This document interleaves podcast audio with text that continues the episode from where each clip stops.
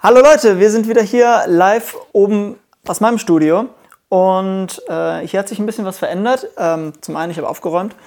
Äh, zum anderen, ich habe die Boxen geklaut von unten, die uns der Stefan vorbeigebracht hat. Ähm, ja, geklaut ist zu viel gesagt. Ich wollte es mal hier oben anhören und äh, weil ich auf der Suche war nach neuen Monitorlautsprechern und die bleiben jetzt hier einfach, weil die so super krass sind. Ähm, da machen wir vielleicht nochmal eine extra Episode drüber. Ähm, aber ich wollte euch heute mal hier den Monitor-Controller zeigen, den ich quasi jetzt auch da, dazu bekommen habe. Das ist der Dangerous Monitor ST.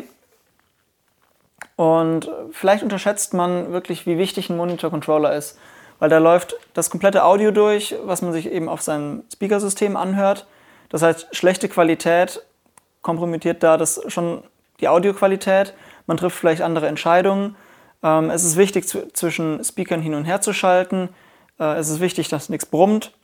Das will man natürlich auch vermeiden.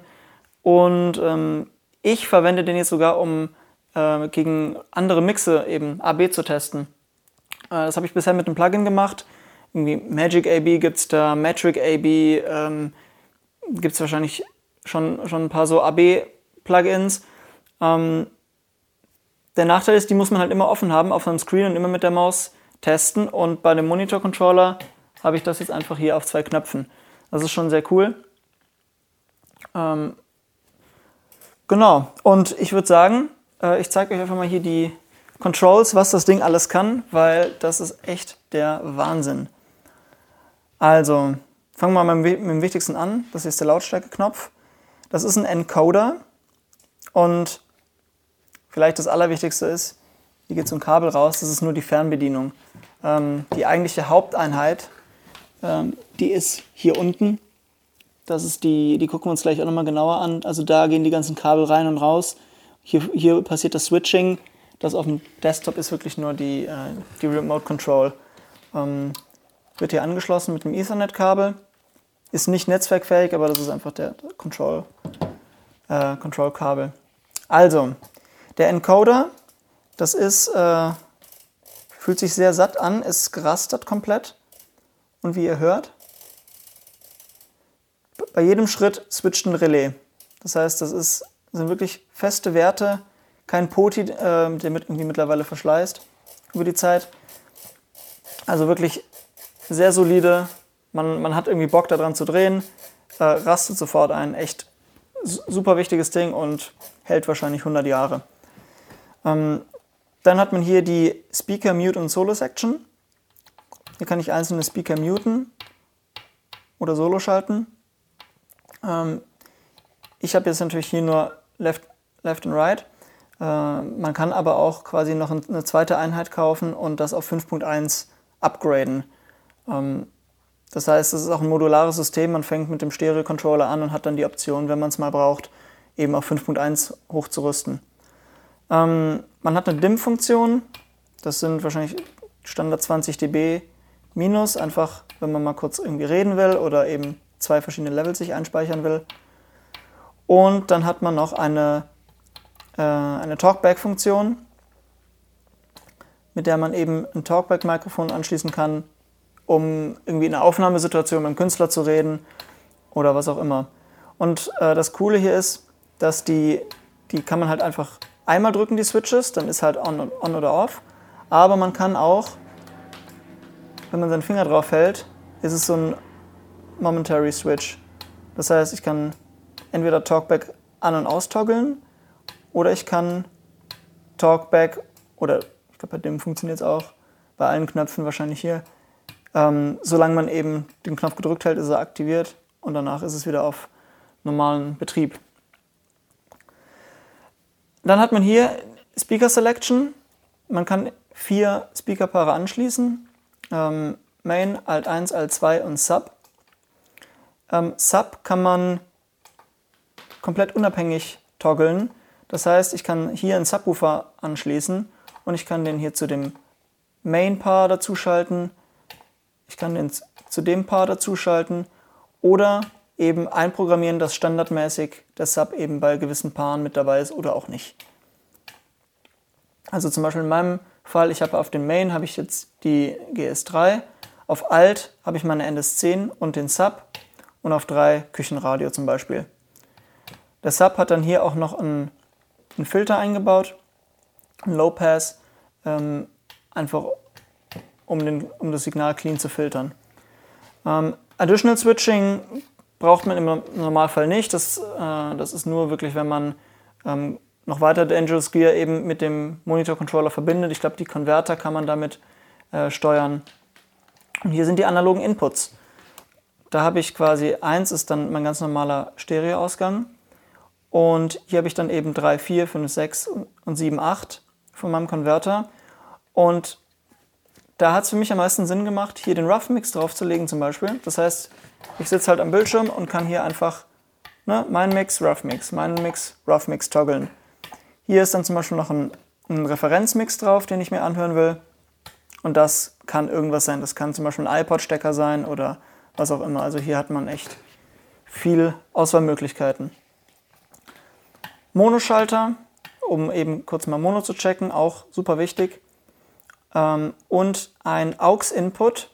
Da habe ich zum Beispiel meinen also der, den, den normalen Computer dran aus dem Ausgang des Computers für so Mail-Sounds, YouTube oder sowas, was eben dann nicht über die äh, Konverter läuft. Das heißt, den kann man da einfach reinholen ähm, und dann eben mit dem Computer-Volume-Knopf eben steuern.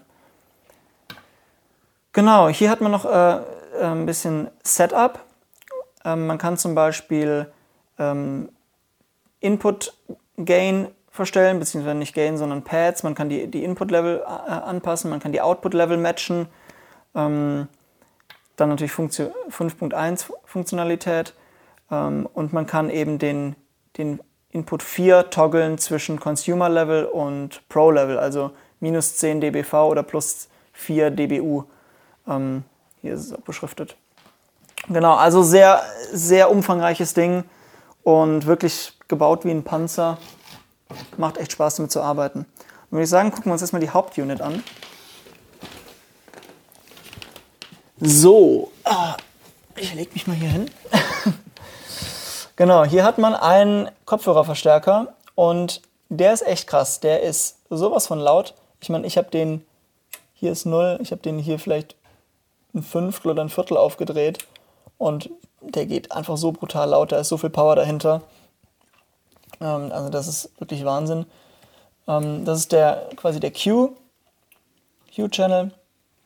Dann hat man hier ein, Talkback-Mic. Das ist entweder eingebaut, das heißt, wenn ich den zum Beispiel oben in das Rack eingebaut hätte, könnte ich einfach dieses Talkback-Mic benutzen. Das ist, es ist echt empfindlich, da ist, glaube ich, auch ein Limiter drauf.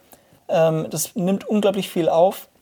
Ähm, aber man kann natürlich auch einfach noch hier per Klinke äh, ein anderes Mic anschließen, zum Beispiel irgendwie ein Tischmikrofon oder irgendwas anderes und hier dann eben Level Control dafür. Main to Q, das ist quasi der, die, die Hauptinputs, kann ich dann eben auf den, auf den Kopfhörer legen, äh, zum Beispiel für Playback oder eben äh, Backing Track, äh, falls ich einen Sänger zum Beispiel aufnehmen will oder sowas. AUX-Input, das ist äh, dieser AUX-Switch, den wir gesehen haben. Den kann ich einmal ähm, Level regeln zu den, zum Q-Channel, also zu, zu, den Kopfhörern, oder zum to Main, das ist quasi mein, mein, sind meine Hauptspeaker. Ähm, das ist dann eben Unity Gain und dann, wenn man's, kann man es runterregeln, eben ein Pad, ähm, stufenlos eben und Level matchen. Und hier ist der Input 4, der ist halt auch schon so gedacht, irgendwie als variabler Input. Den kann man eben auch verändern im Level. Äh, eben, weiß nicht, für ein iPod-Kabel oder was auch immer man da anschließen will. Ein CD-Spieler oder sowas. Ähm ja, und schöne Blende. Und wirklich, also echt qualitativ der Wahnsinn und kann eigentlich alles, was man von einem Monitor-Controller erwartet. schön hier so ein bisschen unterm Pult. ja, also sehr cooles Ding und äh, macht echt Spaß, damit zu arbeiten. Genau, das war mal so eine kleine Tour. Um, ich habe den jetzt wirklich erst ein, zwei Wochen und äh, Da werden wir vielleicht auch nochmal ein Review machen, wenn ich ein bisschen mitgearbeitet habe und äh, schon ein bisschen Workflow habe. Aber im Moment echt eine coole Anschaffung. Äh, also wer, wer, wer einen richtig guten Monitor-Controller sucht, der auch noch fünf bis zehn Jahre ohne Probleme hält, das ist ein Ding.